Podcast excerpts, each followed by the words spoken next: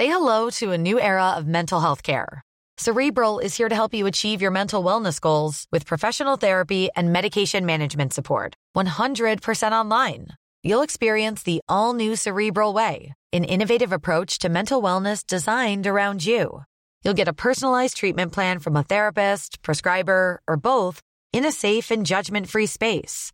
Your Cerebral therapist or prescriber will outline a customized plan with clear milestones along the way so you can get to feeling your best. With Cerebral, you're not alone in your mental health journey. We're here to empower you to live a fulfilling life. So take that first step towards a brighter future and sign up today at cerebral.com slash podcast and use code ACasts to get 15% off your first month. Offer only valid on monthly plans. Other exclusions may apply. Offer ends July 31st, 2024. See site for details. Bonjour à tous et bienvenue dans le 22e épisode de NIMP. Je suis Kalindi Rampfel et aujourd'hui je vais vous parler de MILF, d'adolescence et d'obscurantisme. Bonne écoute.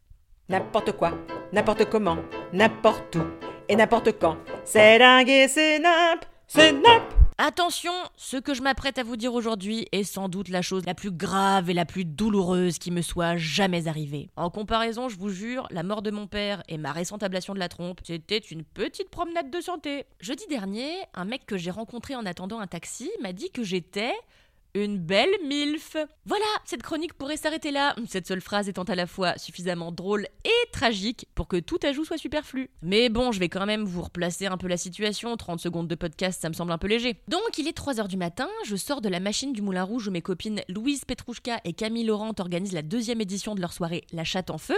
N'hésitez pas à vous abonner à leur Instagram hein, euh, pour assister à leur prochain événement. On y twerk ou bien dans mon cas on y saute et c'est très fun. Bref, à 3h, j'attends avec mon ami Alix devant le Moulin Rouge qu'un Uber, un Bolt, un Hitch ou une putain d'ambulance, n'importe quoi, veuille bien accepter ma course. Évidemment, vous le savez, aujourd'hui à Paris, espérer rentrer chez soi rapidement grâce à un service de chauffeur relève de l'utopie. Hein, vous avez vraiment plus de chances de mourir dans un avion au Népal que de trouver un Uber en moins de 20 minutes. Bref, j'attends un chauffeur qui n'arrivera jamais. Imaginez, j'ai dû prendre un taxi après que trois autres ont refusé ma course, bien sûr. Donc j'attends. Et là, un jeune homme coiffé d'un bonnet qui fume une cigarette me demande si mes taches de rousseur sont des vraies. Alors je lui réponds Oui, bien sûr, c'est naturel, j'ai autre chose à foutre de ma vie que de me dessiner des points noirs sur la gueule chaque matin, comme dormir par exemple. Ce à quoi il me dit qu'il est en train de tomber amoureux de moi, ce qui confirme ma théorie selon laquelle les hommes raffolent de vous sitôt que vous leur parlez comme un vulgaire rat d'égout. Vraiment, croyez-en mon empirisme, c'est comme ça que j'ai pécho 100% du temps. Et lâche cette phrase qui va bouleverser le cours de ma vie. T'es vraiment une belle MILF. Pour la petite précision, cette personne a 27 ans et j'en ai 30. Si on considère que MILF signifie Mother I'd Like to Fuck, ça veut dire que cet homme considère comme une maman une femme qui a 3 ans de plus que lui. Je sais pas ce que ça dit de son Oedipe, mais à mon avis, rien qui vaille. Bon, Évidemment, j'ai ri, comme on rit toujours au nez des imbéciles, surtout quand on a grandi avec une mère comme la mienne qui envoie des baisers de la main aux gens qui l'insultent. Et en vrai, au départ, j'ai trouvé ça fondamentalement drôle, dans la mesure où j'ai eu 30 ans il y a deux mois, et que pour les hommes, je suis donc manifestement déjà passé du côté mûr de la force. J'ai ri parce que je refuse de m'insurger contre tout, d'être vent debout pour la moindre offense, parce que je trouve que euh, faire de l'humour, c'est encore la meilleure réponse, et que je trouve ça terriblement chiant, les gens qui prennent tout comme une insulte à leur personne. Mais aujourd'hui, après avoir mûri cette affaire, j'ai quand même un peu envie de râler. Non juste contre les hommes, hein, on va éviter de tirer sur des ambulances, on sait qu'à part Rufus Wainwright et Stanley Tucci, ils sont globalement tous insauvables, mais contre la putain d'ironie qui nous tient sous son joug. Quand j'étais gosse, je détestais être une gosse. Vraiment, l'enfance, ça a été un calvaire pour moi. Parce que j'aimais pas les enfants, et autant vous dire que ça ne s'est pas arrangé maintenant que j'ai l'âge d'en avoir.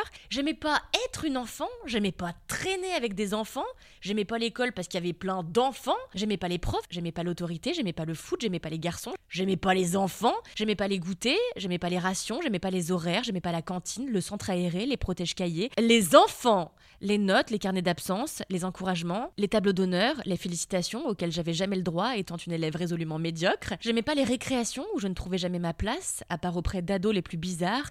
Et je me souviens que chaque jour jusqu'à mes 18 ans, J'ai prié pour que les années passent vite, pour qu'elles filent, pour qu'elles disparaissent en un clin d'œil, et que j'ai enfin l'âge de décider pour moi, sans l'aval des adultes, sans avoir aussi à redouter que ma mère oublie de venir me chercher à l'école parce que je pourrais enfin rentrer toute seule, sans avoir la sensation permanente d'avoir été larguée dans une cour pour toujours, sans préambule ni explication, sans avoir la sensation d'avoir été oubliée là, sans intérêt pour rien et avec la peur de tout. Bref, j'ai prié toute ma vie d'enfant pour vieillir vite. Je peux dire que je suis vraiment née le jour de mes 18 ans, quand d'un simple changement de chiffre sur mon état civil, j'ai compris que tout s'offrait à moi, sans que j'aie à demander la permission, sans que je dépende du groupe des adultes dont je faisais désormais partie. Bon, ça c'est un échec, hein, vu que ma mère regarde encore mes comptes en banque tous les jours et qu'elle m'appelle pour me dire arrête tes conneries dès que je commande sur Uber Eats, mais au moins j'ai plus à répondre présente quand un prof complètement chauve me dit quel lundi poule en faisant l'appel. Je suis en colère contre l'ironie selon laquelle, après 18 ans à en rêver, j'ai désormais une peur bleue de vieillir,